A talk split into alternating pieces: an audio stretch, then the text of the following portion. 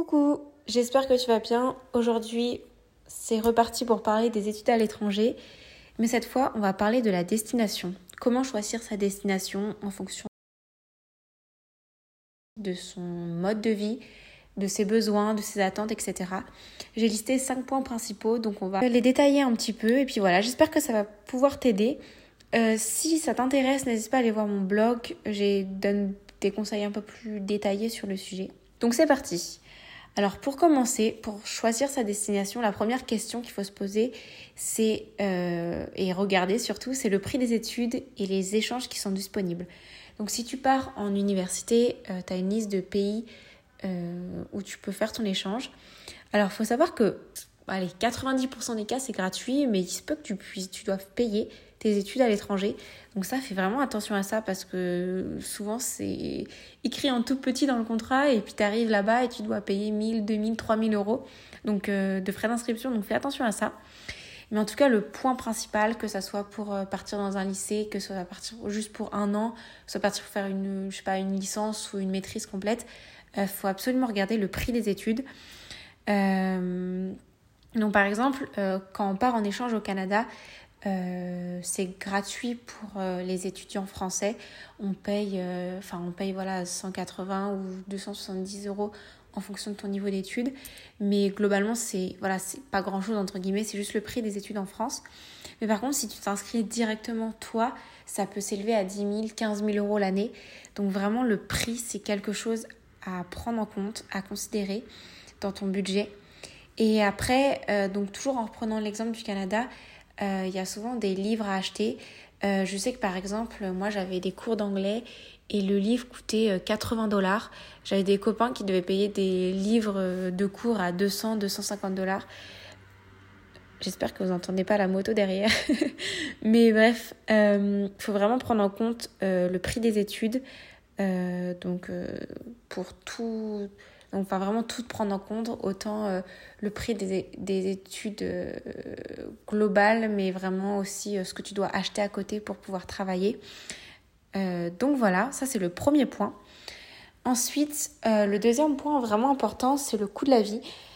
donc dans le coût de la vie, je prends en compte l'appartement, la nourriture, les sorties, les voyages, aussi peut-être les assurances parce que ton assurance, tu, tu vas être obligé de prendre une assurance en France et en fonction du, pays, de la destination, euh, l'assurance est plus ou moins élevée. Donc ça, il faut vraiment bien le prendre en compte. Donc euh, au niveau de l'appartement, euh, c'était plus en fonction déjà de si tu veux faire une colocation, si tu veux prendre ton appartement seul, si tu veux aller dans une résidence étudiante. donc pour donner un exemple, au Canada, on peut payer entre allez, 300 et 500 euros maximum par mois pour avoir un bon appartement en colocation. Euh, tu trouves très peu de logements seuls d'ailleurs. Par contre, euh, si on prend des exemples comme euh, l'Irlande, Dublin plus précisément, l'appartement peut s'élever à, j'en sais rien, entre 600 voire 1000 euros par mois. Donc vraiment, le coût de la vie est très très important à prendre en compte. pareil pour la nourriture, donc je reprends l'exemple du Canada, la malbouffe entre guillemets coûte rien. Euh, par contre, si tu vas acheter des fruits et légumes, ça coûte vite plus cher. Après, ça reste assez raisonnable et moins cher que la France. Euh, un peu, les États-Unis, c'est un peu pareil. Euh, L'Angleterre, ça dépend vraiment de, de l'endroit où tu vas. Pareil pour l'Irlande. donc ça, ça dépend vraiment de la province, de la région dans laquelle tu vas dans le pays. Mais il y a pas mal de comparateurs sur Internet pour t'aider et t'orienter. Donc pense à regarder ça.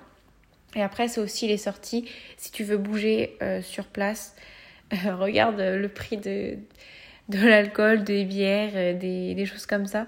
même pour les voyages, si tu veux bouger un petit peu, le prix du train, le prix de l'avion. Ça, c'est vraiment important à prendre en compte pour choisir ta destination.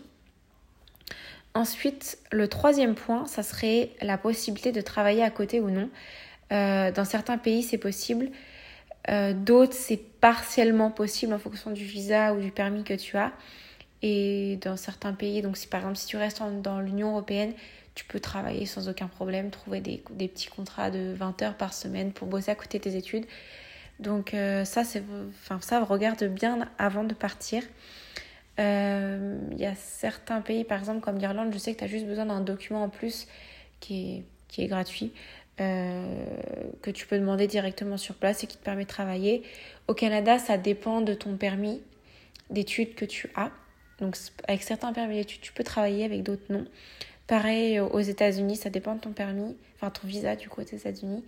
Et voilà, ça dépend. Pareil, par exemple en Australie, euh, il faut que tu demandes un permis travail, un PVT. Euh, donc voilà, ça, pense à regarder si tu peux travailler ou non à côté. Parce que voilà, euh, enfin, partir étudier à l'étranger, c'est un coût. Et c'est pas mal de pouvoir travailler à côté de tes études.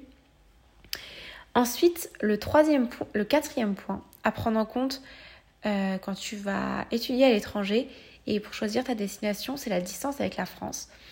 Euh, en fonction de...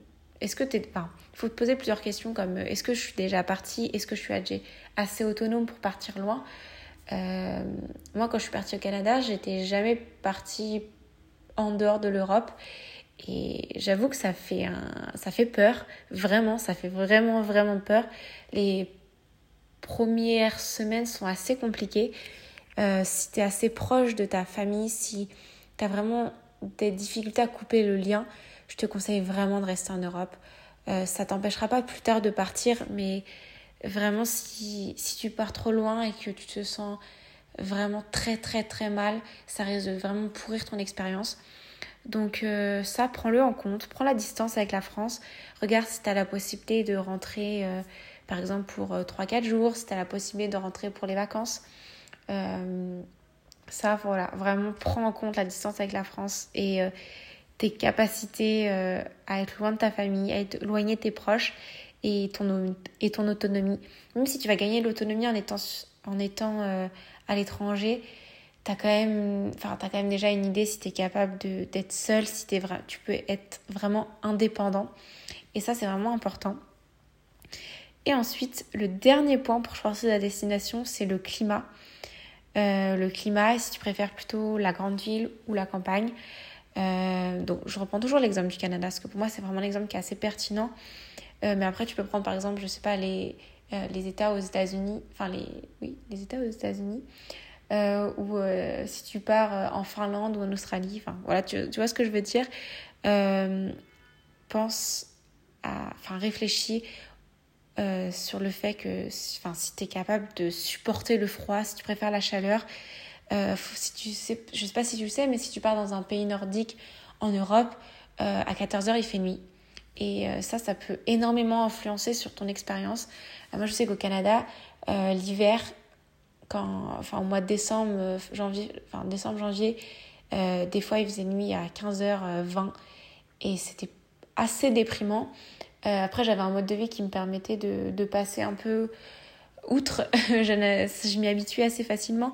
Mais ça, vraiment, c'est quelque chose à prendre en compte parce que moi, j'ai, enfin, j'ai pas peur du froid, je suis pas du tout frileuse. Mais il y en a certains qui, qui détestaient le froid et qui ont énormément eu du mal à s'habituer aux températures. Donc ça, pense vraiment à prendre en compte le climat. Et si tu préfères aussi être en ville ou à la campagne ou une plus petite ville du Mans. Donc voilà, euh, c'est la fin de ce podcast. Euh, j'espère que ça a pu t'aider. Euh, si tu as des idées de sujets, n'hésite pas à m'en envoyer sur Instagram, sur TikTok, par mail ou me laisser des commentaires sur le blog. Ça me fera vraiment plaisir d'avoir des retours. Donc à bientôt et merci d'avoir écouté. Salut